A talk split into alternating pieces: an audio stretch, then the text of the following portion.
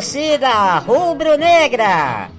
Campeã brasileira de 1987 e da Copa do Brasil de 2008. Porque na verdade, isso é que é luxo. Bom dia, boa tarde, boa noite. Aqui é Gustavo Milipão está começando mais um Rádio Esportices, o podcast que fala das coisas do Leão da Ilha do Retiro, com menos zoeira, mais análise e muito mais paixão pelo leão.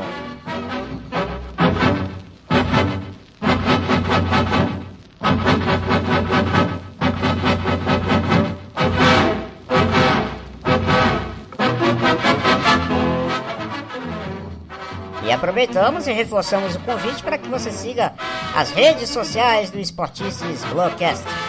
O Instagram é o Esportices Blogcast, o Twitter é o Esportices, nosso canal no YouTube é o Esportices Blogcast. Lembrando que a gente também está nas melhores plataformas de streaming. Estamos no Deezer, Spotify, TuneIn, Google Podcast e Apple Podcast. Procure lá por Rádio Esportices, assine e receba as atualizações do programa na hora. A gente está te esperando, hein? Bom, torcida rubro-negra, tá começando mais um Rádio Esportices, Rádio Esportices edição 19. Hoje vamos falar sobre mais uma vitória do Leão, a terceira seguida contra o Bahia, lá na Boa Terra, em Salvador. Vamos também falar sobre os próximos adversários do Leão, nada mais nada menos que o atual campeão brasileiro Flamengo. E vamos também abordar sobre um assunto importante: a Covid-19 no futebol e os protocolos que vêm sendo tomados aí pela CBF e pelos clubes, pois é um tema importante que vale sempre a gente conversar. Então, para tratar aí desses assuntos, vai começar agora aqui no Rádio Esportices a tabelinha rubro-negra. Tabelinha Rubro-Negra. Pois é, torcedor que acompanha o Rádio Esportices, começando mais uma tabelinha rubro-negra. Hoje voltando a ser tabelinha rubro-negra, né? Já que a Raquel não vai estar hoje aqui com a gente, vai tabelando infelizmente. Mas em breve ela voltará aqui, né? Para comentar, para trazer suas análises aqui com a gente. Aliás, o programa com a Raquel fez bastante sucesso. E a gente quer agradecer, inclusive, a audiência aí da torcida rubro-negra, né? A última edição do Rádio Esportistas batendo todas as marcas aí de audiência. Mas vamos lá, torcedor. Você não está sonhando. É o primeiro Rádio Esportistas que fazemos com o esporte no G6 do Campeonato Brasileiro. Bom dia, boa tarde, boa noite, Arthur Lima. Tudo bem, meu amigo? Fala, seu Gustavo. Tudo tranquilo, cara. Vitória é sempre bom, né? E venceu o Bahia é melhor ainda, né? Muito legal vencer o Bahia, né? O, o, segundo maior do Nordeste aí, né? Não, não discuto a posição do Bahia como segundo maior do Nordeste. Não, nem claro. Mas apesar do, apesar do G6 aí da gente, né? A gente tá com 13 jogos. E no G6 eu, eu, eu confesso que eu vou na contramão, sabe? Eu acho que já passei minha euforia, comemorei muito essa vitória, mas acho que eu já no decorrer do programa a audiência aí vai perceber que eu estou um pouco mais apreensivo com o pé no chão do que talvez é, muito a maior parte da torcida vai estar. Vamos, vamos, vamos debater isso, vamos debater isso, até porque a gente realmente tem muita coisa para comentar. Pois é, torcedor, o esporte conseguiu uma vitória é, de modo com um enredo dramático neste domingo diante do Bahia lá em Salvador no estádio de Pituaçu. O esporte venceu por 2 a 1 gols marcados pelo Hernani Brocador aos 38 do primeiro tempo, Marcão aos 8 do segundo tempo e o atacante Saldanha do Bahia descontou também no segundo tempo aos 31 minutos. Um jogo que teve um enredo aí, como já disse, de drama, né? Porque aos 49 minutos do segundo tempo, o Bahia chegou a empatar o jogo, com o Gregory, o volante Gregory, mas a arbitragem anulou o gol do Bahia por um toque de mão do jogador Cleison no início da jogada e o árbitro anulou o gol, gol que anulado, portanto, e o esporte saiu de Salvador com três pontos na bagagem. E com isso, o esporte agora é o quinto colocado da Série A, com 20 pontos ganhos, e o Bahia continua lá embaixo, está na 16 posição. Não está na zona de rebaixamento, mas está fortemente ameaçado. 12 pontos ganhos na 16 posição. Arthur, você lembra daquela previsão que nós fizemos em alguns programas anteriores sobre aquela faixa de pontos do esporte na 11 e 15 rodada? Lembro sim, a gente, a gente fez essa, essa previsão ali após a décima rodada, né? A gente analisou esse bloco da 11 até a 15 rodada, né? Isso. Esporte, Esporte, Corin, Esporte Fluminense, Esporte Corinthians, Esporte, Bahia Esporte, Flamengo Esporte e Botafogo e Esporte. Então, a gente ali chegou à conclusão de que talvez 10 pontos fossem possíveis, né? Nesse, nesse recorte do campeonato. E aí depois, no, no Esportices 18, né, na edição passada, a gente até reviu essa, essa, essa, essa possibilidade aí, né? Você até aumentou para 12 pontos nesse recorte. Uhum. E eu até disse, não, 10 pontos está continua de bom tamanho e são, são os factíveis, né? E aí agora a gente avança até a 13 terceira rodada e disputados os nove primeiros pontos desse recorte, o esporte cravou os nove pontos, né? Gabaritou. Venceu, venceu os três jogos aí, venceu o Corinthians e o Fluminense por 1x0 em casa e hoje o Bahia, hoje né, no domingo, dia 4 de outubro, venceu o Bahia por 2x1 fora de casa, né?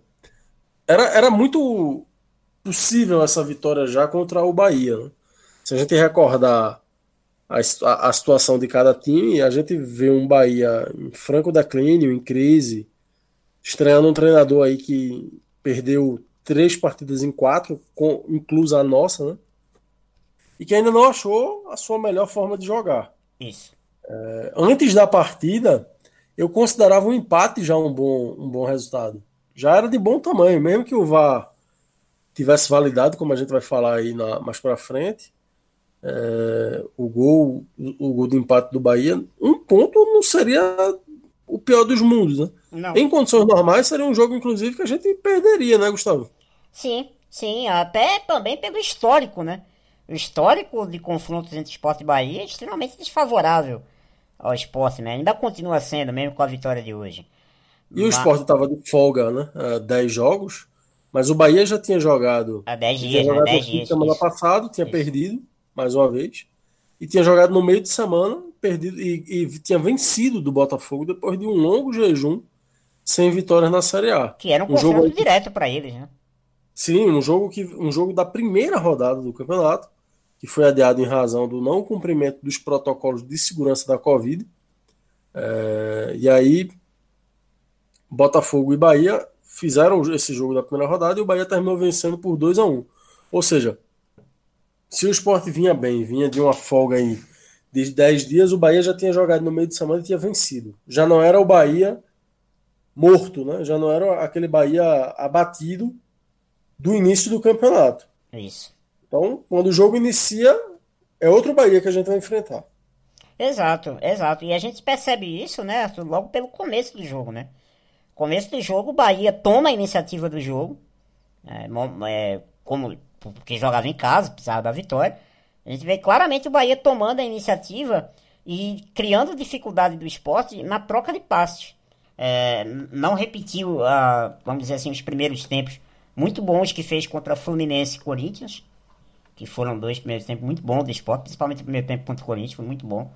E hoje a gente não viu isso a gente viu o esporte em dificuldade, né, para trocar passe, é, principalmente na troca de passe. Eu até queria chamar a atenção disso, porque durante o jogo, o índice de acerto de passes do esporte no primeiro tempo, é, no primeiro tempo, o esporte acertou 77% dos passes. Então, e esse número é até baixa no segundo tempo. Ele ainda, ele ainda cai mais. O Bahia, tanto no primeiro quanto no segundo tempo, ele não passou de menos de 80% de acerto de passe. O Sport teve muita, teve, teve uma, não, não conseguia acertar passe, principalmente passe longo. O Sport teve um aproveitamento baixíssimo, 29% de passes longos, de aproveitamento de passe longo. É muito baixo. E mesmo assim, o Sport ainda conseguiu sair na frente. Só que, é, voltando ao começo do jogo, aquela pressão do Bahia dava meio que uma sensação, eu não sei se você concorda, era uma falsa pressão do Bahia. O Bahia chegava, mas não assustava, não chegava ao gol de uma pole. Eu tive uma péssima impressão desse primeiro tempo, principalmente porque algo que era um ponto muito positivo do esporte no campeonato pós-Jair Ventura não estava se fazendo presente né, no primeiro tempo. Okay. Que era o fato, por exemplo, dos zagueiros estarem perdendo as disputas com Gilberto, hum. principalmente Maidana. É, Gilberto antecipou diversas vezes. Ele não estava, obviamente, na melhor posição para cabecear, não estava é, equilibrado, mas estava razoavelmente antecipado em relação aos zagueiros. E isso me foi um péssimo sinal, né? Mas de fato, o Bahia, apesar de ter a bola, apesar de cruzar, apesar de cons conseguir fazer as ultrapassagens, era um time pouco inspirado. Isso. Agora, o esporte, por outro lado, era um time que também já mostrava fragilidade. Né? O esporte jogou com, com o Thiago Neves e Thiago Neves, como é um jogador de meio, é, o esporte termina abrindo mão um pouco da, da ponta, do jogo pela ponta. Então, se o esporte estava também desenvolvendo uma partida legal, com Barça, com, muitas vezes com Barça numa ponta, na direita, e Marquinhos na esquerda, o esporte teve apenas Marquinhos na esquerda. E quase todas as descidas do esporte foram pela esquerda. É, Sander errando passes clamorosos, enfim, mas era por ali que o jogo acontecia. Era um time penso, né? Era um time penso. Pois é, era um time penso. Enfim, é, o, o, primeiro tempo foi basicamente isso. A, gente terminou é, conseguindo desenvolver a jogada que, que, que, culminou no pênalti, né? Que Patrick é derrubado dentro da área. Pênalti corretamente marcado, não tem nem o que discutir. Mas foi um primeiro tempo de um futebol pobre. Tanto do Bahia quanto do esporte. Pobre. Pobre. E... Mas assim, é, era, era, era um jogo que eu diria que o esporte conseguiu administrar. Menos por méritos próprios, mas por deméritos do adversário, é bom admitir. Concordo. E no segundo tempo, é, já que você falou em futebol pobre do esporte, no segundo tempo a situação que já dava sinais de que ia ser um jogo complicado se agrava ainda mais, né? Apesar do esporte sair com 2 a 0 logo com 8 minutos, uma cobrança de escanteio, né? Thiago Neves cobra escanteio e Marcão de cabeça faz o segundo gol da partida. Ali eu acho que a torcida meio que deu aquela respirada e disse, pô, agora o esporte vai controlar o jogo, vai segurar bem e a gente vai botar esses três pontos debaixo do braço. Não foi o que aconteceu. Depois disso, o jogo vira um verdadeiro ataque contra a defesa. Muito lembrando aquele filme do jogo contra o Fluminense. O torcedor deve lembrar, né? Aquele jogo contra o Fluminense, que o esporte foi bombardeado pelo Fluminense dentro da Ilha do Retiro. Nesse jogo contra o Bahia, o esporte também foi bombardeado. É, o Bahia para que o torcedor tenha uma ideia, no segundo tempo, o Bahia finaliza 18 vezes a gol. O Sport só finalizou uma, que foi exatamente o gol de Marcão. O Bahia finaliza 18 vezes a gol, 9 chutes no gol e 6 para fora. É, é, então, além de 3 chutes que foram travados pela defesa do Sport. É uma pressão muito forte e que aos 31 minutos, para você ver que a pressão é, ainda não era tão, vamos dizer assim, tão forte ainda nessa do jogo. Ela, ela vai se tornar pior ainda depois do gol do Bahia, que foi um gol de um atacante que tinha acabado de entrar. O Saldanha, ele, ele é o Mano Menezes substitui, o Saldanha entra entra em campo, e na primeira jogada ele, muito livre por sinal, aliás, uma, é, chamando a atenção disso que Arthur falou, né, que os zagueiros do esporte hoje não conseguiram ganhar muitos duelos com os atacantes do Bahia, e esse gol do Saldanha, ele meio livre, só, né, solitário ali, consegue cabecear e marca o gol do Bahia. E daí pra frente vira uma pressão muito grande. O Luan Poli é, é, fez defesas muito difíceis durante o segundo tempo. Duas defesas eu destacaria. É, uma que faz um movimento meio que de goleiro de futsal e defende. É, também foi uma, uma das mais difíceis. Uma cobrança de falta também do, do, do Cleison, que ia pro gol e ele, ele consegue mandar para escanteio. Enfim, o Bahia dá um verdadeiro calor no esporte e é um verdadeiro ataque contra a defesa, Arthur. Eu vou mais além. Você falou no início desse raciocínio. É... comparou a partida de hoje com o segundo tempo contra o Fluminense. Eu acho que o Sport hoje foi até ligeiramente pior do que aquele segundo tempo contra o Fluminense. Porque hoje eu, hoje eu não consegui ver a mesma organização tática, a mesma sinergia coletiva que a gente vinha vendo no esporte de Jair Ventura. Eu achei extremamente porosa a primeira linha, sabe? Uhum. Ela praticamente não existia. Ela não resistia ao jogo de posição do Bahia. O Bahia desenvolveu uma movimentação bem envolvente ali com, com o esporte. E aí ficou uma primeira. A, a, as linhas de defesa do esporte ficaram muito próximas. Tão próximas que pareciam uma só muitas vezes. E aí o Bahia passava como, como enfim, como faca quente na manteiga mesmo, assim. Passa, jogava muitas vezes, e algo foi algo que me incomodou muito. Eu vi o Bahia alçar bolas de frente, né? Ah, você sim. Via, você via os caras do Bahia vindo de trás e ultrapassando, quem tava com a bola do Bahia alçava a bola assim, no lance de frente. E os caras muitas vezes recebiam, tinham que ser no segundo momento ali para dar o combate, então foi, foi meio angustiante. E pior, é, foi um jogo sem alternativa ofensiva nenhuma. No segundo tempo, o esporte nem era um time penso, era um time que não perdia para lado nenhum. Pois é, a bola batia e voltava, não é. tinha, não tinha é, saída, entendeu? Então, assim, é, é, importante jogar se defender, jogar se defendendo, mas é muito importante você ter um respiro. É muito importante você ter uma jogada para o teu adversário parar para pensar assim: se eu for demais, os caras vêm.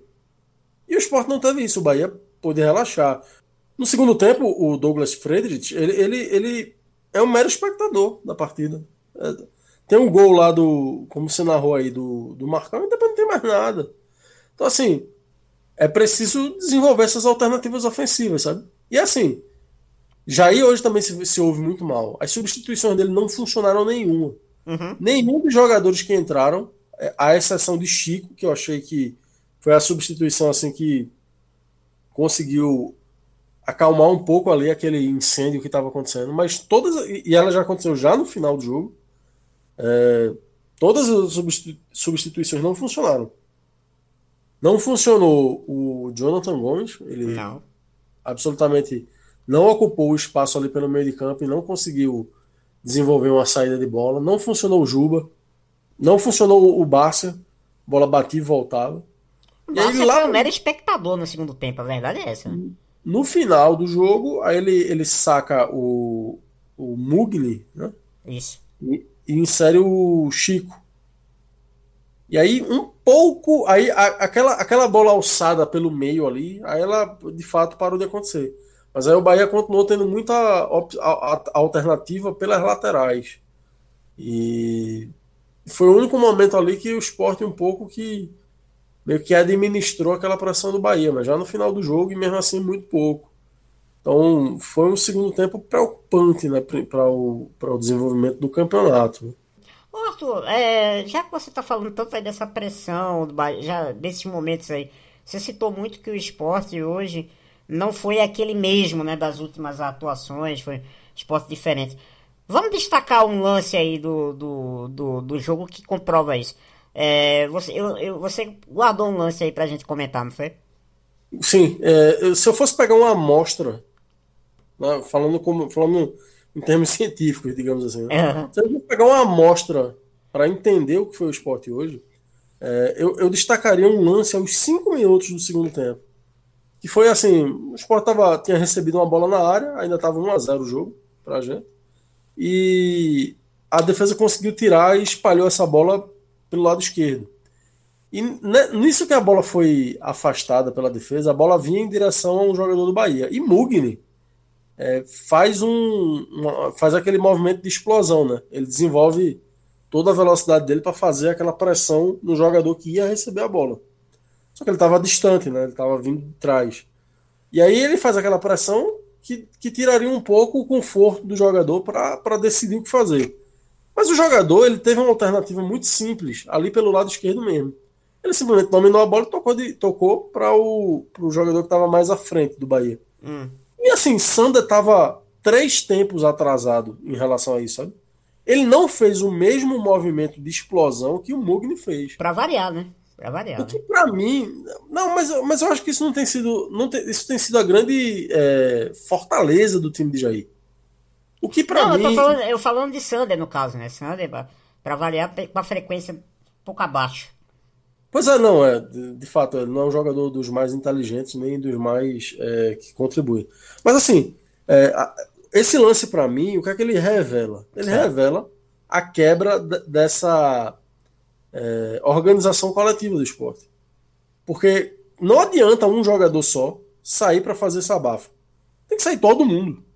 É nesse momento aí que você consegue reverter uma situação de pressão. Né? Quando você consegue afastar o time adversário um pouco mais da sua área. E isso não, não se faz com um jogador só, se faz com todos os jogadores fazendo esse movimento. E me parecia muito claro que o esporte não estava nessa sintonia. Esse lance, para mim, assim, é a amostra que eu, que eu tiro para entender assim, ó, o que, é que aconteceu. Foi esse lance os cinco minutos do segundo tempo. E você, Gustavo, aí, você também deve ter uma amostra aí para que nos ajuda a compreender um pouco o que foi essa partida, o que foi o esporte. Já que, que, você destaca aí? Já que você falou de sintonia, é, eu, eu, vou destacar o lance do gol do Bahia, que foi anulado pela arbitragem. Era uma jogada que o Bahia já tinha tentado umas duas vezes antes, pelo, por aquele lado esquerdo ali, em cima do Patrick. O jogador que tinha tentado antes, se eu não me engano, não sei se foi o Daniel ou foi outro jogador. Mas o, o no, no, lance do gol, quem faz a jogada é o Cleison, que inclusive é o pivô do lance da, da anulação. Né? O Cleison vai, ele, ele consegue receber essa bola com uma liberdade. Né? Tem aquela, aquela dividida com o Marcão, onde ele acaba apoiando a mão na bola, mas ele ganha a jogada de Marcão, abre a bola para a área e aí vê o Gregory, né? Pega a bola ali meio de frente, consegue se desvencilhar da marcação de Ricardinho, mas acho que Ricardinho, na minha opinião, foi muito inocente na jogada. Né? Ele falha na jogada, ele abre o canto, é, o, ele dá o espaço, o ângulo todo pro Gregory chutar, e é justamente ali que o Gregory chuta e a bola vai e entra no gol. Eu achei que ali, é, talvez numa outra situação, é, o, o esporte ali conseguiria ter abafado a bola. É, mas o, o, time hoje estava um tanto quanto estranho nessa questão de pegada, de intensidade, que eu acho que esse lance, ele para mim ficou. Não, não consegui entender. Porque tinha como o Ricardinho ter abafado ali aquele lance. Ele tinha que ter abafado, tinha que ter travado aquela bola. E aí o Gregory consegue chutar. Só que foi anulado e corretamente anulado pela, pela arbitragem, porque é, o Cleison, né, ele faz um movimento de apoio com, com a mão antes do, do, do cruzamento para a área. Mas é um lance que já estava cantado, né? É, já já estava meio que dando indicação que o Bahia ia investir aquelas jogadas ali em cima do Patrick, ali pelo lado, pelo, por aquele lado, que era onde o Bahia começou a alçar, já no finalzinho começou a construir suas jogadas ali. Mas é, o, esporte coletivamente não foi tão bem, né? A gente tem isso muito claro, né? Mas individualmente, às vezes é possível alguém se sobressair, né? E para você, Gustavo, assim, quem, quem é que você destaca assim dos destaques individuais? Quem para você é, é um destaque individual positivo, assim? Quem é que você tira desse dessa bagunça coletiva aí que foi o esporte? Hoje, você, infelizmente, qual, qual a atuação individual que você destaca? Hoje, infelizmente, não tem muita gente para a gente elogiar, né? Muito jogador para indicar, mas eu vou indicar o Luan Poli. É, as defesas que ele fez no segundo tempo. É, teve um lance ali com o Gilberto que ele chuta e é, a queima-roupa, né? E, e, e, o Luan faz a defesa. A falta também batida é, pelo, pelo, pelo Cleison. Ele consegue defender. Luan Poli fez hoje uma boa partida e num momento difícil do jogo, ele conseguiu segurar a onda ali. Eu vou dar o meu destaque aqui, o motorrádio. Não tem muita gente para dar o motorrádio hoje não, mas se fosse para votar, eu votaria no Apolo. E você, Arthur? Eu, eu, vou, eu vou retomar o que eu já disse antes. Né? No, no jogo passado, eu, eu, até mencionei quando eu elegi é, os melhores e os piores. É, eu disse que o esporte tinha sido muito homogêneo para bem, né? Tinha sido uma, uma, atuação, uma boa atuação e muito homogênea. E hoje o Sport foi de novo muito homogêneo, mas para mal, né? Jogou, jogou mal pra caramba. Uhum. E dessas atuações individuais aqui eu destaco que eu acho que contribuiu mais foi Marcão. Não só pelo gol, Sim. que é jogada ensaiada, a gente vê ali que Maidana vai na frente para levar o tranco, né? E, e Marcão vem, vem de trás para meio que pegando um caminho um pouco mais livre. Uhum. Não só pelo gol, foi, um, foi, uma belíssima testada, quase um chute ali com a cabeça, né? tamanha a, a, força que a bola entrou, mas pela atuação individual. Eu, eu acho assim, se a gente tivesse três mar, Marcão em campo, a gente não teria levado o sufoco que a gente levou, porque ele desenvolveu aquela marcação dele que eu considero bastante territorialista, né? Uhum. É um cara que, que o perímetro que ele está ocupando ali, ele está de fato ocupado. O jogador não fica à vontade ali para receber, né? Ele vai lá, ele dá o bote, ele pode, às vezes até faz a falta, mas ele, mas ele ocupa aquele espaço. E por essa razão, assim, ele, ele até no final cansou um pouco, mas eu achei que ele teve a, a atuação individual mais destacável e eu acho que ele, que ele leva a moto e o rádio. então vamos já emendar, né? Quem vai levar os abacaxis da rodada, né? Então eu já vou começar com você já. Quem é que leva o abacaxi da rodada, Arthur? Cara, eu vou, eu vou destacar um jogador que eu. Que, que, que, assim. Faço constrangidamente porque gosto muito dele. Mas hoje ele eu vou, vou dar o, o destaque individual negativo da partida para o cara que errou de novo a linha de impedimento. Né?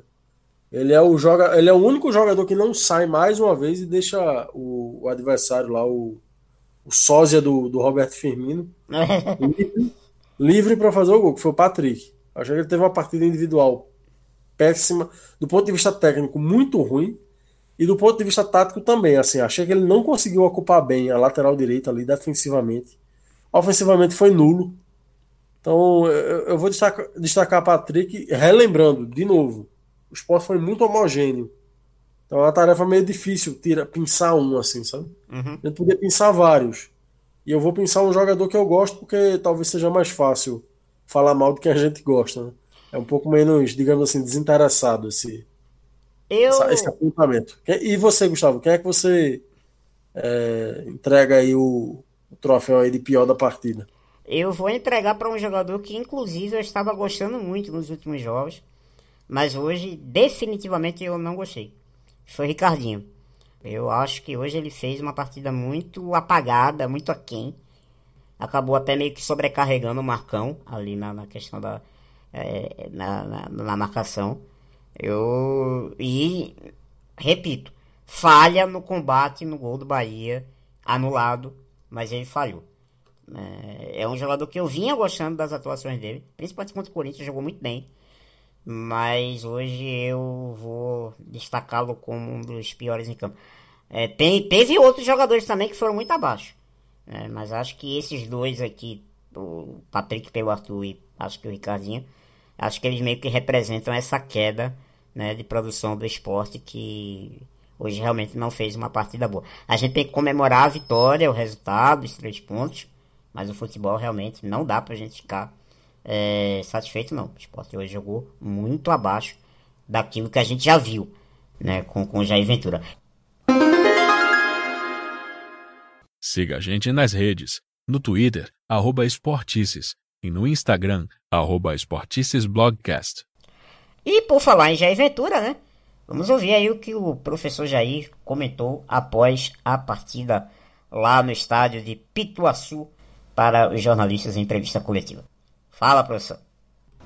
Se a gente tirar, se vencer e não sofrer, vai ser muito bom. Mas a gente tem uma Série A que é muito equilibrada, que é muito difícil. Você tem um time que está perdendo jogando em casa e acaba se lançando ao ataque com dois camisas número 9. Né? Entrou o Saldanha, muitas bolas aéreas, o perigo ficou ali muito grande com esses cruzamentos. A gente entra com o Chico para minimizar, fazer o um encaixe de marcação e ter uma sobra. E conseguimos uma vitória muito importante fora de casa, com um grande adversário, com um grande treinador, como eu falei antes, um treinador de seleção brasileira.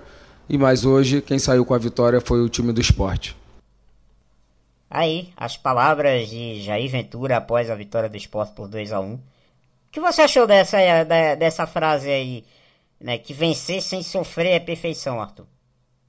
Eu não, eu não concordo não, sabe, Gustavo? Eu acho que o esporte conseguiu jogar sofrendo na mão de Aventura sem, sem, sem ser uma partida perfeita, Mas conseguiu ter outras alternativas, sabe? Acho que o Sport hoje jogou mal mesmo. Acho que o resultado hoje foi melhor do que a bola jogada. É, a, a, inclusive a classificação da gente é melhor do que está superestimada. O Sport eu acho que tem, tem bola para ficar mais para trás aí. Uhum. Mas é, eu, eu acho assim que vencer sem sofrer não é necessariamente perfeição, não, sabe? Acho que tem, tem sofrimentos e sofrimentos. Acho que hoje o Sport jogou mal e acho que o Jair está numa postura muito defensiva nessa, nessas coletivas pós-jogo aí. Ele está tentando. Eu entendo o papel de tentar defender o próprio legado, tentar defender o elenco, o trabalho dos jogadores, mas é, é importantíssimo que o esporte desenvolva ferramentas e mecanismos para escapar dessas pressões. Já que você falou de ferramentas, qual seria então, vamos dizer assim, uma, uma boa forma de testar uma nova solução aí para em casos como esse contra o Bahia? Porque é muito provável que isso que aconteceu hoje contra o Bahia vá se repetir durante o campeonato, né? É provável, mas enfim, temos que adotar as medidas para que isso não, não se repita. É, eu temo que Thiago Neves tenha sido uma tremenda armadilha para o esporte. É, porque a presença de Thiago Neves no, no, no, esporte significa não ter condição de jogar com dois pontos. Sim. Tem, tem representado isso. Nas duas partidas em que ele atuou como titular, nas duas partidas em que atuou e nas duas ele foi titular, o esporte não conseguiu jogar com Bárcia e Marquinhos ao mesmo tempo. Que para mim foi a melhor atuação do esporte no campeonato. Foi contra o Goiás, por exemplo. Obviamente um time muito, mais, muito inferior, mas enfim, era, era, era um time que conseguia articular muito boas triangulações. Com o Betinho, que não está podendo jogar por, por questões é, até delicadas, né? Ele está tá, tá fazendo investigação de ordem cardíaca, né? Ele teve uma arritmia no último jogo que ele participou. Por sinal, é, né? Por sinal a gente torce, né? Que saia tudo bem, que ele possa brevemente estar aí de volta.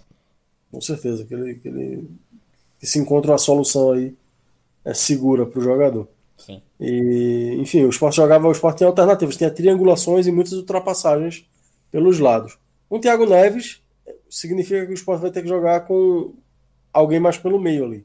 No caso, o próprio Thiago Neves. Então, assim, Talvez o Thiago Neves tenha aqui para o banco, sabe? Eu acho que eu, eu não, não ouvi um brilhante jogador hoje. Você até achou ele que ele até foi. Até falou que ele foi bem, né? A gente comentando aqui no off aí na nossa. Ah, sim, sim. É, que, que ele, ele tinha me, me agradado. Eu, eu acho que foi um dos que menos comprometeu. Né? Não vamos dizer assim que ele foi brilhante, mas foi um dos que menos comprometeu. Mas, é, o, mas já futebol... mas o bom é isso, né? Que a gente tem as opiniões discordantes, né? O bom é isso. Não, sim, mas, mas o que eu digo é o seguinte: não é que ele foi mal, mas é, é que ele desequilibra, entendeu? Uhum. Era, a gente tinha, um, tinha, um, tinha alternativas ali que funcionavam. E aí, Thiago Neves é um jogador que vai, vai, vai ter uma presença maior pelo meio. Como equilibrar isso, né? Esse é o desafio de Jair. E aí, talvez, sacrificar o Thiago Neves aí para ele jogar no segundo tempo. Aí ele pode ser até uma, uma grande alternativa aí para o segundo tempo. Seja um caminho, né? Então, acho que o professor Jair vai, vai ter um problemão aí para a próxima sequência de jogos aí, que promete ser bastante difícil. Bastante. E é justamente dessa sequência que vem por aí que a gente vai falar agora. Pois é, torcedor do Rádio Esportices, torcedora, não dá muito tempo de se comemorar vitórias né, no Brasileirão e, e é uma semana especial né, para a torcida do esporte, porque estamos enfrentando, em um intervalo de três dias, os nossos dois maiores rivais em termos interregionais, né? É, enfrentamos aí o nosso rival regional aqui, que é o Bahia, e agora vamos enfrentar o nosso rival, né, que se diz campeão brasileiro de 87, né, o Flamengo, lá no Maracanã, na próxima quarta-feira, às 7h15 da noite. Flamengo que viveu aí dias agitados, turbulentos, né? Por conta aí da, do surto de Covid que teve lá. Mas agora aos poucos os jogadores já estão voltando. E consequentemente aos poucos o Flamengo vai voltando aos bons resultados, né? O time é, vem aí de uma boa sequência, né? Tá classificado na Libertadores, no Campeonato Brasileiro o time está reagindo. E aí, Arthur, o que é que podemos esperar desse jogo aí contra o Flamengo é, infelizmente no Rio de Janeiro não é nada bom para o esporte, né? Vamos jogar contra a história nesse jogo também, né? É, é, a minha primeira grande expectativa é que o Flamengo entre em campo, né? Ah, sim, é. claro, estamos todos torcendo para isso, né? Todo mundo fica um pouco apreensivo, né? Se tratando de Flamengo, será que vai, será que não vai? Pois é. é mas enfim, considerando que o Flamengo entra em campo, a minha expectativa ela cai muito, né? Ela de fato hoje o Flamengo parece ter se reencontrado aí, na, apesar das dificuldades que enfrentou com a pandemia aí recente, né? E da, e da própria sucessão do, do Jorge de Jesus, é, que não tem sido feliz, né? Não tem sido aquele Flamengo acachapante do ano passado. Sim. O Flamengo parece que reencontrou de fato um futebol capaz, né? E, enfim, esse elenco aí do Flamengo o credencia a disputar o título. Claro. Eu, eu, de fato fico um pouco apreensivo porque, enfim, nosso retrospecto lá conta com apenas três vitórias em campeonatos brasileiros, né? No Rio de Janeiro. É, então fica difícil, né? Principalmente porque a gente está vindo de, de, um futebol que não está sendo tão bem jogado. Foram, estamos vindo de três vitórias, mas é, de futebol não consistente, é, o que não confundam, não quero dizer que jogar defensivamente é, significa que não é jogo consistente, eu estou querendo dizer apenas que o jogo do esporte não foi consistente. Eu acho que o esporte pode, pode usar a estratégia mais defensiva de, de não ter a bola com mais êxito, já mostrou isso contra Palmeiras, quando saiu com empate, já mostrou isso contra o Grêmio, quando saiu com vitória.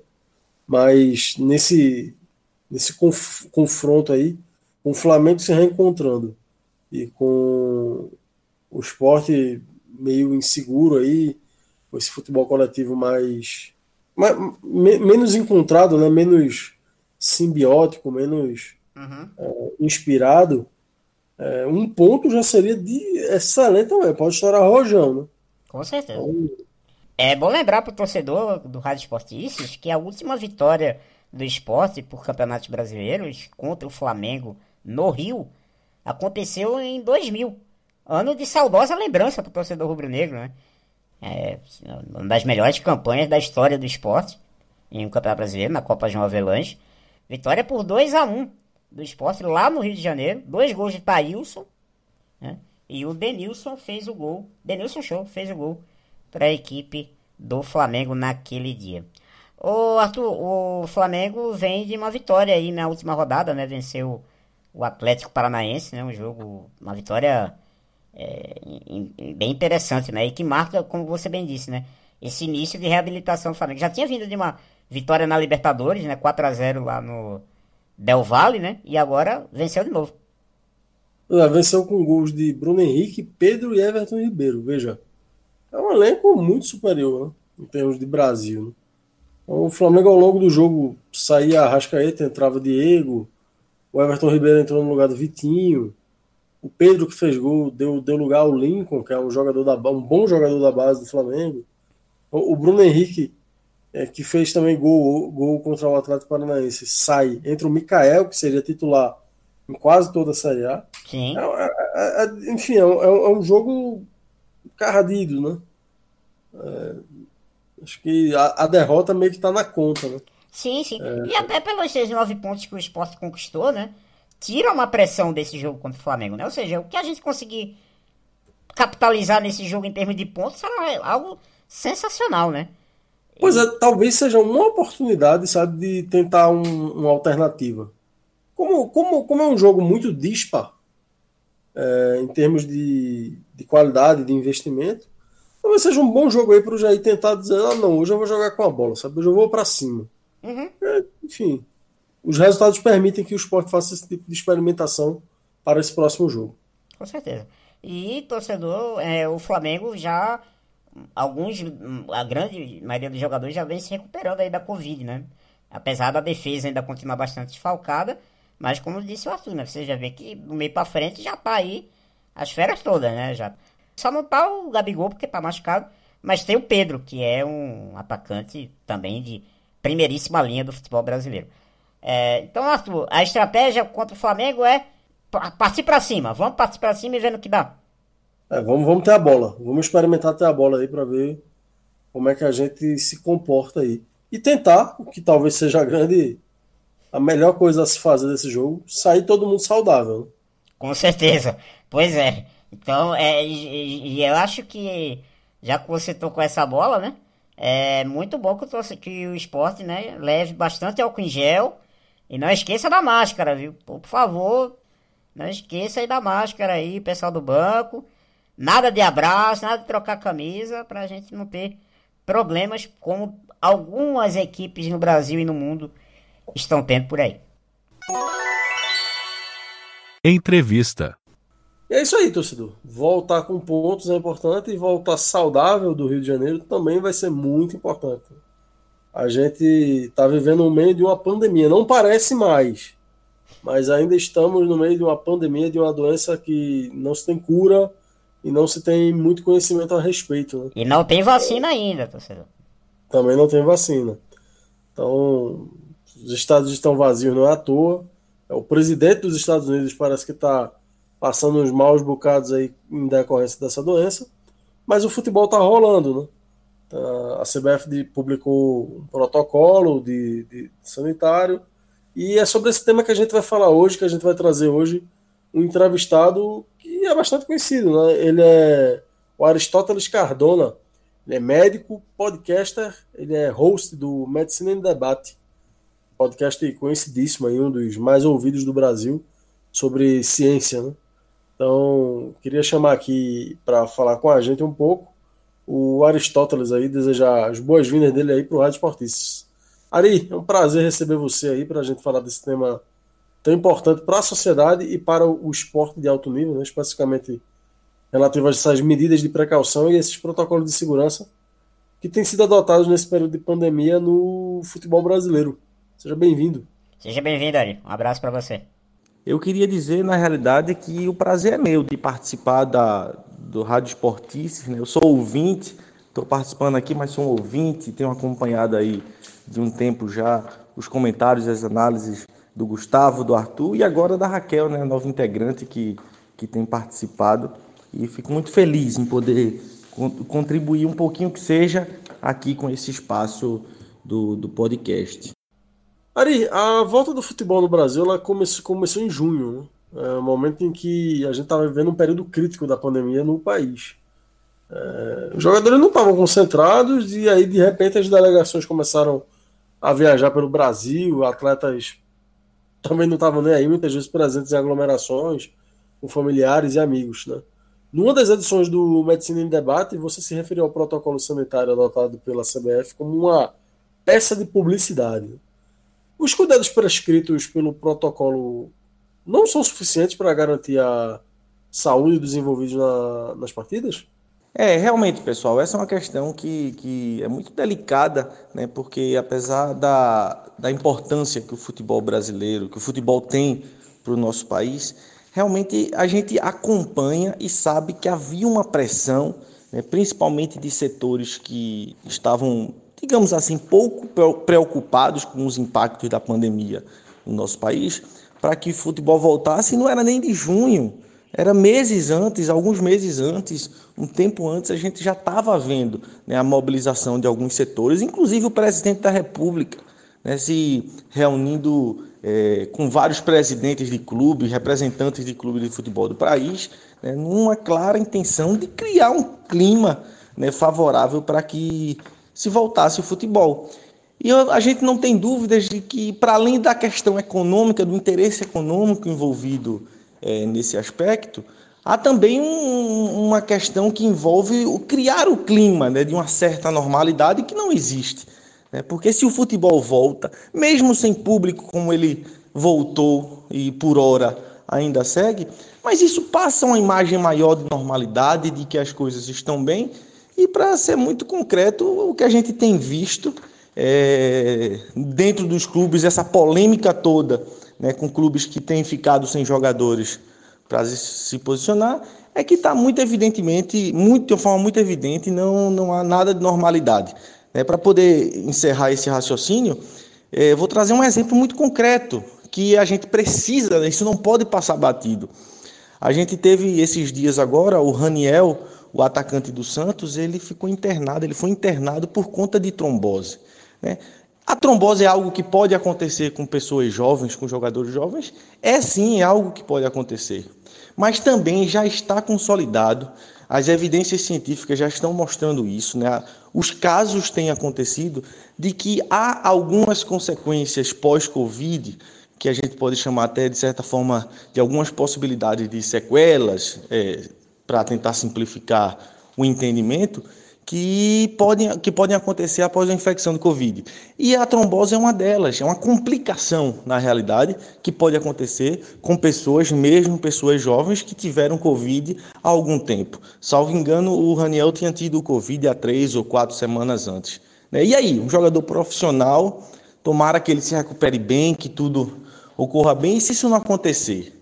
Né? Quem é que vai responder por isso? Quem é que vai se responsabilizar por isso?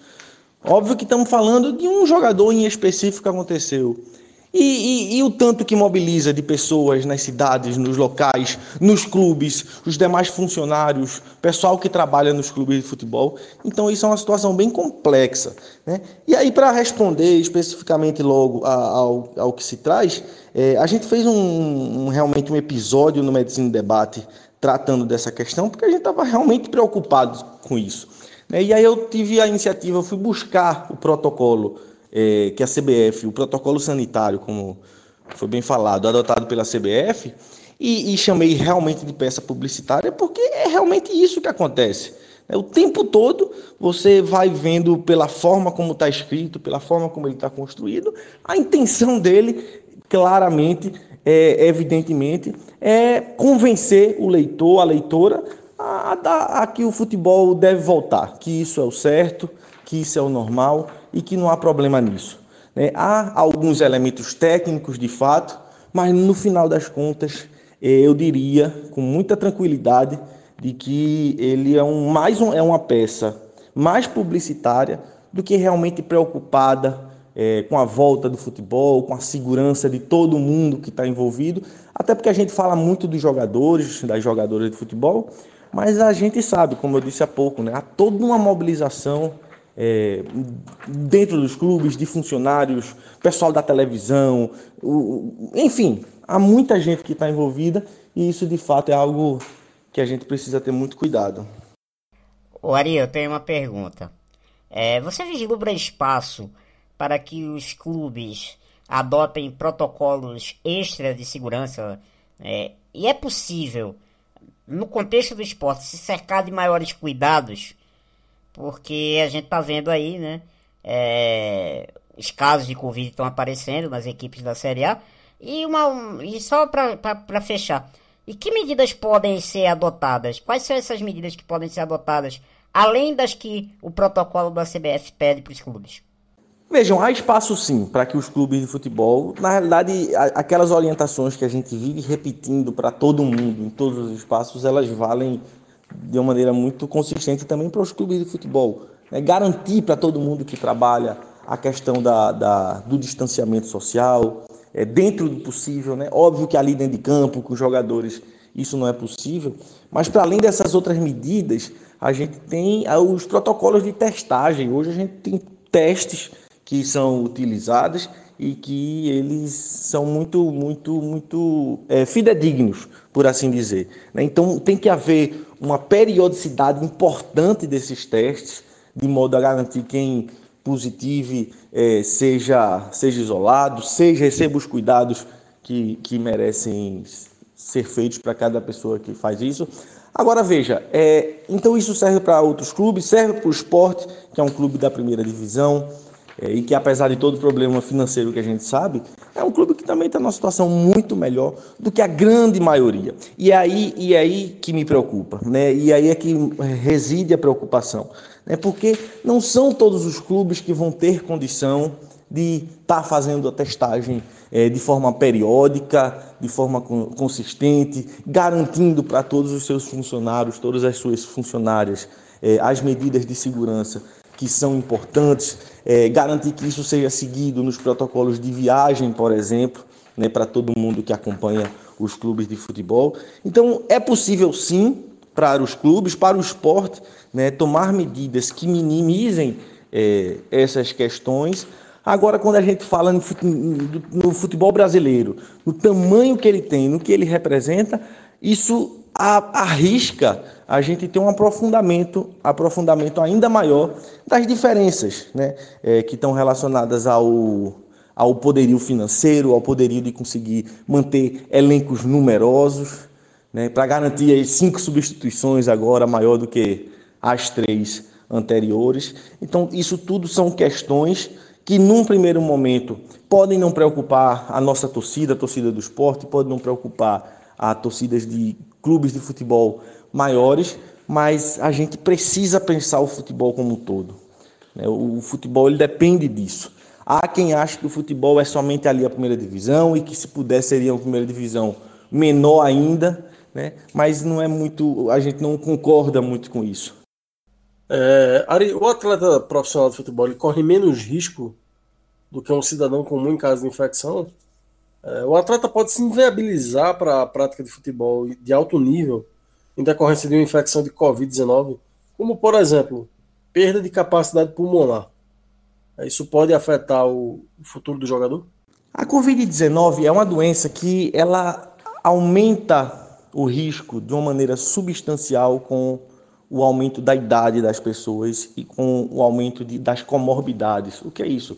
Aquelas doenças que as pessoas já possuem, uma pessoa que tem diabetes é uma comorbidade, uma pessoa que tem asma é uma comorbidade, né? São doenças que acompanham as pessoas e as tornam de alguma maneira um pouco mais é, predispostas a ter complicações por conta da Covid. Então, se a gente pensar nessa perspectiva, a maior parte dos jogadores são jogadores sem comorbidade, são jogadores que têm um bom preparo físico, que são jogadores é, jovens, né, dentro dessa faixa etária que acomete mais as pessoas mais velhas, possuem os casos mais sérios. Então, pensando nessa forma, sim, os jogadores de futebol são jogadores que estão, é, digamos assim, um pouco mais protegidos na média, da na grande maioria, da maioria dos outros, da, da, da, da população, da média da população. Isso é um aspecto, né? Mas o outro aspecto que a gente não pode deixar de considerar é que existem sim, por menores que sejam esses riscos, existem riscos envolvidos, outros riscos envolvidos. Eu citei no início o caso do jogador Raniel, né, que é uma complicação que a gente já sabe hoje, que é uma complicação que pode acontecer com pessoas que tiveram Covid há pouco tempo. E aí, como é que fica? Então, assim, é numa menor quantidade, é uma, numa menor possibilidade de acontecer, mas sim, os jogadores, as jogadoras estão susceptíveis sim a um maior risco ou a um risco é, de ter alguma complicação pós-Covid, por exemplo, do que se não tivesse sendo exposto a isso, obviamente, né? Bom, é, no momento atual da pandemia né, no Brasil, a gente tem percebido, por parte da população, que uma, uma parcela da população não está, infelizmente, tendo muitos cuidados, sobretudo com relação às aglomerações. E aí o que eu te pergunto é o seguinte, Ari. O retorno do torcedor aos estádios, no momento de relaxamento que a gente está vendo, das precauções individuais e coletivas, o quanto isso é temerário. E reduzir a capacidade de público nos estádios, como quer aí a CBF, como foi proposto, seria uma medida satisfatória em termos de saúde pública? É, veja, essa é uma questão muito importante. É, há dois aspectos a analisar com relação a isso. Né? O primeiro deles é que a gente percebe que houve uma mudança de comportamento na, na população brasileira, sim. Né? Apesar de tudo, apesar da gente ter um governo federal, um presidente que minimizam o tamanho do problema, né? mas a gente vê uma população que, brasileira que, de alguma forma, uma parte importante é, se protege mais. Talvez não da forma como a gente gostaria, mas está atenta. Né? Algumas pesquisas mostram que a população está atenta com relação a isso né? e sabe dos riscos, principalmente para a população mais pobre, população que está mais vulnerável. É, por outro lado, é inegável isso que vocês colocaram, que vocês trazem. Né? É inegável, porque é, os números mostram, os números que monitoram medidas de isolamento e distanciamento, mostram que semana a semana, ou pelo menos mês a mês, a gente tem tido uma queda, uma, há, um cuidado hum, decrescente, digamos assim. Né? E isso, sem dúvida nenhuma, tem vários é, elementos que a gente pode buscar aí que não vem ao caso, né? Mas as pessoas vão cansando né, de, disso, disso tudo, do que está acontecendo. Fora, como eu já falei, toda a propaganda de sinal contrário, como a gente gosta de falar, que parte do governo federal. Né? Então, eu não tenho dúvidas de que a gente, o máximo que a gente puder evitar nesse momento, é, aglomerações ou espaços onde concentrem mais pessoas, isso precisa ser feito. Né? E dentro disso há coisas que são essenciais e há, coisa, há, gente há pessoas que precisam sair de casa, senão não consegue o salário para trabalhar. Isso estou dando um exemplo dentro da população geral. Mas ter público nos estádios definitivamente não é a hora. A gente não precisa, isso não é essencial no momento. Eu adoro futebol. Eu, quando estou em Recife, né, eu moro aqui em Petrolina, eu adoro ir aos jogos do esporte, mas definitivamente não é o momento. Não, mesmo com diminuindo a quantidade, mesmo garantindo uma porcentagem pequena. Isso não. Eh, comentou-se recentemente sobre, acho que essa pressão é para que volte 30%. É um absurdo, é um absurdo isso, não faz o menor sentido. Né? Mais uma vez, para mim isso só atende a, a, a esse clima de que as coisas já voltaram ao normal, estão voltando ao normal, mas não existe isso. Então não tem a menor possibilidade. A gente já vê essa movimentação em alguns cantos do mundo, mas na grande maioria do, dos outros locais, inclusive na Europa, que já estão num outro momento com relação ao que a gente ainda vive, né, que é a famosa primeira onda, ainda é, não não estão fazendo, porque realmente não faz o menor sentido do ponto de vista de saúde pública. Aristóteles, cara, é, fico muito feliz de ter te recebido aqui. Agradeço demais a sua participação do Rádio Esportista aí está de portas abertas aí. A gente agradece aí pelos esclarecimentos aí de esclarecimentos médicos, né, sobre a Covid-19 no futebol, né? É, um abraço aí pelo Esporte Tudo, volto sempre. Valeu, Ari, muito obrigado. Um abraço para você e, e, é muito importante a gente ter uma opinião embasada, né, num momento tão crítico que a gente está vivendo aí, tão difícil, né, em termos sanitários, que é essa questão da Covid-19. Um abraço pelo Esporte Tudo. Eu que agradeço mais uma vez, como disse, sou ouvinte do, da Rádio Esportices e fico à disposição para participar em outros momentos e a gente vai, vai conversando. Obrigado a vocês e até uma próxima.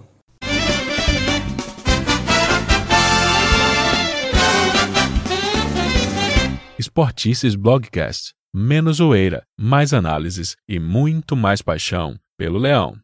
Bom, é, a gente viu recentemente aí um embrólio envolvendo o nosso próximo adversário uh, e, o, e, o, Palmeiras, né, que, é, que, era o seu adversário no domingo passado.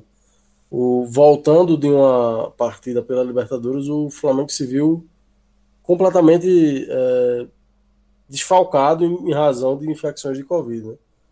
12 atletas do, do seu elenco foram contaminados contaminados, né? Por, e, e não, não tinham condição de jogo para a partida contra o Palmeiras. E aí o Flamengo tentou é, adiamento da partida, a CBF rejeitou, houve uma briga de liminares lá, o Flamengo, claramente o Flamengo, por intermédio de um sindicato laranja lá, né, um sindicato de, de funcionários de clubes do Rio de Janeiro, que é presidido por um, por um funcionário do Flamengo, é, cons conseguiu eliminar é, adiando a partida, enfim, liminares para lá, liminares para cá, é, a CBF determinou o, a realização da partida, o que eu achei muito importante, porque é, algumas, algumas equipes tiveram no início do campeonato partidas adiadas, é verdade, mas a, as situações eram muito diferentes, né? Claro. É, e aí o, o, a CBF terminou firmando um precedente importante.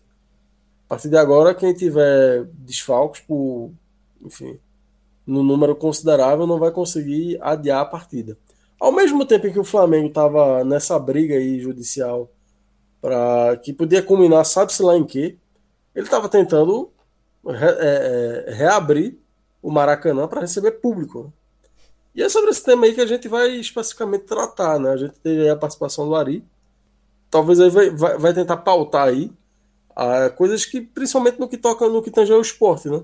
como, como, talvez se comporte o esporte, que ganhos o esporte pode ter ou não com, essa, com esse retorno de público ao estádio, né?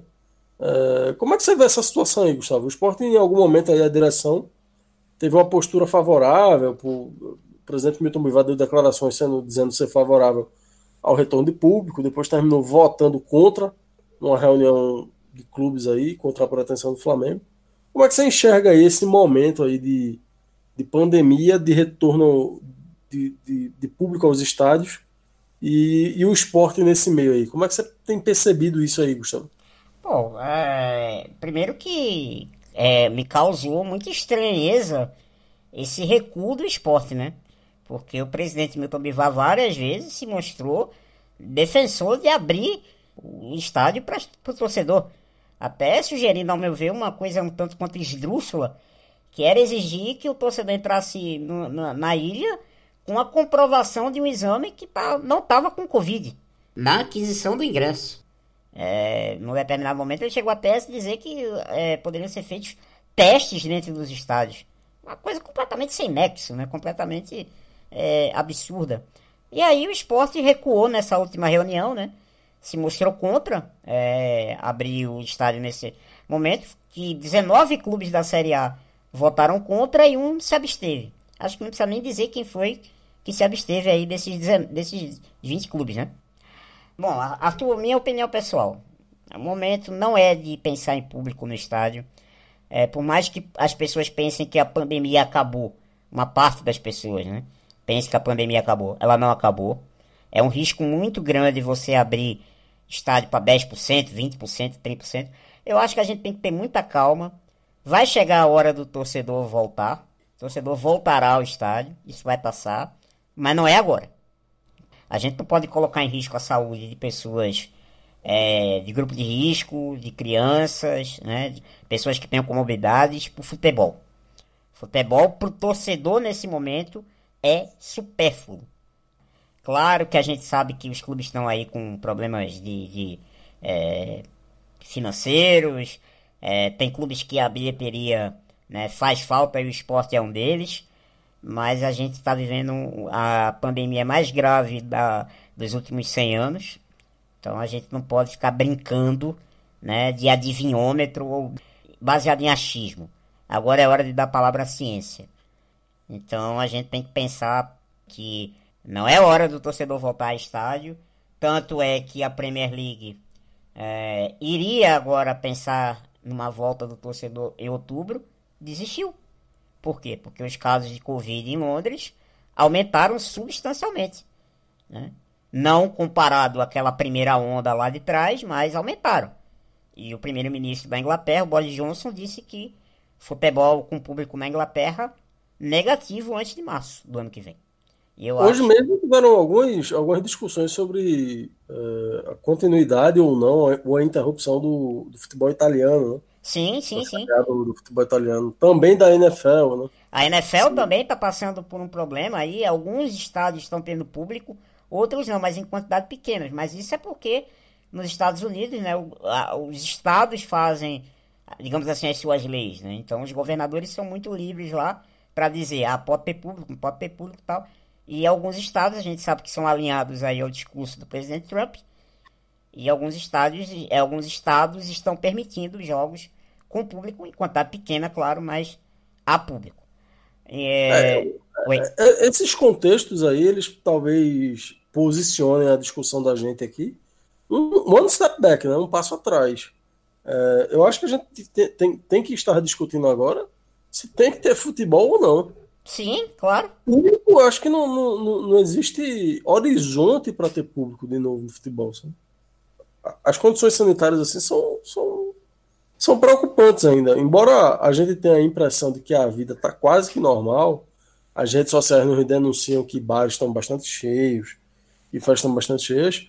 O ideal é que todo mundo se preserve ainda. Claro. E aí, tudo que a gente puder é, adotar de modo a, a, restringir o dano, a impedir a circulação do vírus, é, é, é, de suma importância que a gente faça. Né? Não tenha dúvida. É, então, assim, é, vencida a discussão se deve haver ou não futebol, eu acho que essa discussão capitaneada pelo Flamengo, né, pelo próximo adversário, ela não tem nem espaço, sabe?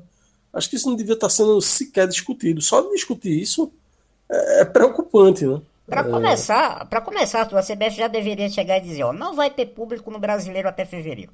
Pronto.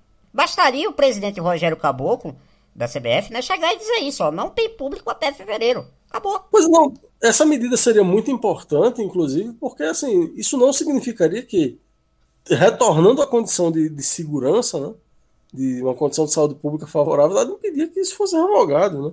Isso Sim. apenas é, ao menos afastaria por hora a, a possibilidade de um arrobo é, negacionista desse, né? Afastaria por hora uma discussão que não é saudável. Ah. Literalmente, não é saudável. Não é saudável. É... Arthur, eu, assim, eu... eu, eu... queria até te perguntar, Gustavo, é, o que, é que você acha assim do para o esporte, né? Falando especificamente do esporte. Você vê ganho ou perda do esporte com a ausência de público? Arthur, a gente já vinha jogando com públicos bem reduzidos, né? Nessa temporada, né? É, a gente vem, aliás, há algum tempo a gente vem jogando com públicos reduzidos, né? Exceto ali aquele finalzinho da Série B no ano passado, que a torcida chegou junto, tivemos um, um a ilha com um público bem legal nas últimas rodadas. Mas o esporte já vem se acostumando com públicos baixos. Eu não sei até que ponto seria interessante, do lado financeiro e técnico, a gente abrir a ilha, vamos dizer, para 30% da, da, da, capacidade, que era em torno ali de 6 a 8 mil pessoas, né? É, não sei o que a gente ganharia em termos financeiros. Né? A gente ainda, acho que a gente ainda continua, continuaria pagando para abrir a ilha, né? E tecnicamente eu não sei, porque é, eu acho, né, que a impaciência do torcedor do esporte, o mau humor do, de boa parte da torcida, apesar da boa campanha que a gente está fazendo, poderia atrapalhar alguns jogos, né? Eu acho que você tem uma opinião até sobre isso. Não, eu estava até comentando que era possível que com, com o público no, no estádio o esporte saísse vaiado desses dois últimos jogos em casa. Possivelmente. mesmo vencendo, né? É, então, isso não. Além de não trazer esse ganho financeiro, também não traz um ganho técnico. Né? Não, necessariamente não traria um ganho técnico. É, se a gente voltar um pouquinho aí na, na discussão e no tempo, a gente vai ver que é, jogos oficiais aconteceram, inclusive, em estruturas de sem arquibancada, né? Acho que na, na, no Campeonato do Nordeste, em que se adotou um modelo mais próximo da do que é a NBA, né? Da, da bolha você formar uma bolha, é... tiveram jogos que aconteceram em, em, em campos sem, sem arquibancada. Né? O esporte jogou, acho que contra o, o Confiança, é, num, num, num, campo de arquibancada muito tacanha. Né? Exatamente. Quase que inexistente. Assim, o, que, o que me dá a impressão de que tá havendo um, um gasto de dinheiro muito grande. Né? Imagina, você abrir o Maracanã, por exemplo, para receber um jogo sem estádio. Né?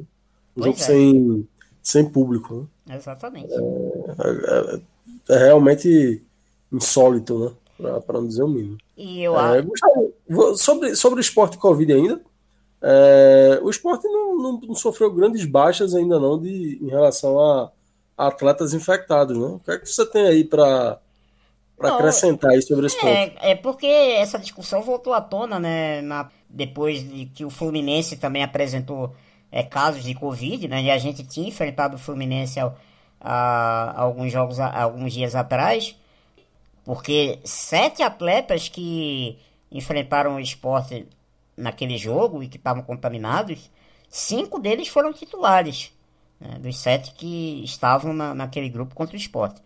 O esporte até agora, né, na metade de junho, que quando voltou às atividades, só teve três resultados positivos de Covid no elenco. É, só que foram jogadores que dois deles já estavam recuperados, né? Foram não transmitiram e teve o caso do Luciano Juba, né? Que ficou isolado é, por, por alguns dias. Logo no início da Copa do Nordeste, né, ele desfalcou o esporte porque estava com o coronavírus. O esporte até agora tem feito um trabalho até interessante, tem conseguido controlar. Mas a tendência é que com a sequência de jogos e de viagens, o elenco fique cada vez mais exposto. E eu acho que é muito preocupante, Arthur, se a gente tiver algo parecido com o que aconteceu com o Flamengo e do Fluminense, a gente vai ter um problema muito sério para resolver. Não sei o que será de nós, mas enfim, vamos torcer aí que pelo menos os atletas saiam ilesos, enfim, todas as pessoas envolvidas nas partidas, quando vierem a ser infectadas, porque é uma questão de tempo, infelizmente. Sim. É, que tudo aconteça sem, sem maiores danos. É isso. E como recado final, a gente gostaria de ressaltar, né? Torcedor, se cuide. Né? Não esqueça de lavar as mãos, álcool gel, máscara quando sair de casa. Vamos lá. A pandemia ainda não acabou.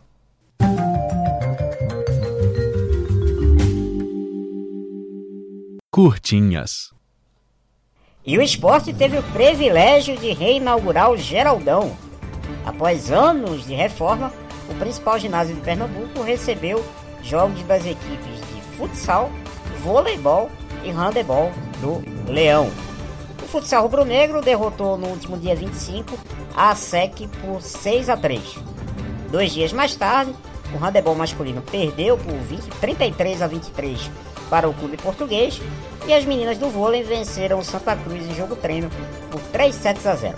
Parciais de 25 a 18, 25 a 17 e 25 a 18. Em articulação com o presidente Milton Bivar, o Conselho Deliberativo rejeita a proposta de antecipação das eleições. Em reunião acontecida no dia 1 de outubro, o Conselho Deliberativo e membros da diretoria executiva retiraram a proposta de antecipação das eleições do bojo da reforma estatutária. Conforme previsto no atual estatuto, as eleições deverão acontecer normalmente em dezembro. E em razão da pandemia, a votação deve acontecer via internet. E na última quarta-feira, dia 30, o esporte anunciou, em parceria com a Umbro, o lançamento de uma camisa especial pela ocasião do Outubro Rosa, mês de conscientização à prevenção e tratamento do câncer de mama e do colo do útero. A camisa, toda rosa, detalhes em dourado, tem edição limitada e já viralizou nas redes sociais. Ela custa R$ 199,00 e fica à venda nas lojas físicas da Casa do Esporte. Parte da renda arrecadada é revertida para a FEMAMA, a Federação Brasileira de Instituições Filantrópicas de Apoio à Saúde. Torcedora e torcedor, vista o rosa do leão e apoia essa causa, viu? O esporte tenta a contratação do volante Márcio Araújo, o experiente jogador de 36 anos hoje está disputando a segunda divisão do Campeonato Brasileiro pelo CSA. Segundo o repórter Igor Moura, arroba Igor Moura no Twitter, o esporte teria procurado o agente do jogador diretamente e com ele acertado as bases salariais. No entanto, a contratação dependeria ainda do pagamento de multa, valor este considerado irrisório. Boa! E agora chegamos àquela parte para mandar o, a, nossos abraços, abraços do Esportices. Eu quero mandar um abraço pro pessoal lá do grupo, né, do WhatsApp, do grupo do Fuerte Bomba, pessoal que tá sempre aí reunindo um grupo de vários torcedores, né, de vários clubes do Brasil. E mandar um abraço especial para, além de mim, né, o outro negro do grupo, um torcedor, Daniel Chachinic, lá de Campinas, no interior de São Paulo. Um abraço para ele, pelo Esporte Filme. Saudações Bruneiras, Chacho. Hoje eu vou mandar um abraço aí para ouvintes aí da de primeira hora do Rádio Esportista, né? Opa! Galera que tá apoiando aí desde o começo, tá? Queria mandar um abraço pro meu amigo os tempos de escola ainda lá, meu amigo Jerônimo, Jerônimo Correia, que foi funcionário do esporte. Alô, esporte, vamos pagar Gera, hein? Ô, rapaz, Alô, vamos Gera. pagar hoje. Valeu, Gera. Cara profissional da educação física aí, gente finíssima. Valeu aí pela audiência, um grande abraço aí, Gera. Queria mandar um abraço também aí para o meu pai, que muitas vezes escuta aí o, o Rádio Esportista, muitas vezes não, sempre escuta aí também. Um abraço aí. E pro meu padrasto também, Zé Luiz e tá, tá sempre ouvindo aí o, o, o Rádio Esportista aí. Um abraço aí para meu pai Antônio e pro meu padrasto Zé Luiz. Abraço, abraço para vocês também. Obrigado pela audiência qualificadíssima. E mais uma vez agradecendo aí a todo mundo que tem sintonizado o Rádio Esportistas. A audiência do último programa foi sensacional. Quero agradecer novamente aí o carinho, o apoio e do Arthur. Estamos muito agradecidos com a repercussão cada vez mais frequente do programa.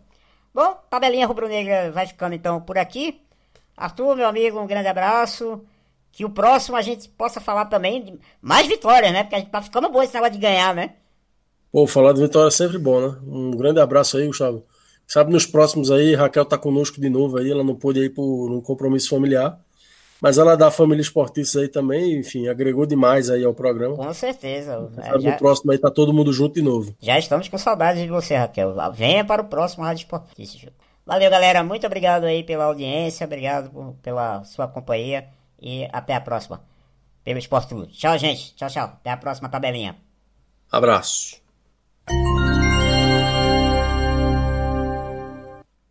Siga a gente nas redes, no Twitter, arroba Esportices, e no Instagram, arroba Esporticesblogcast.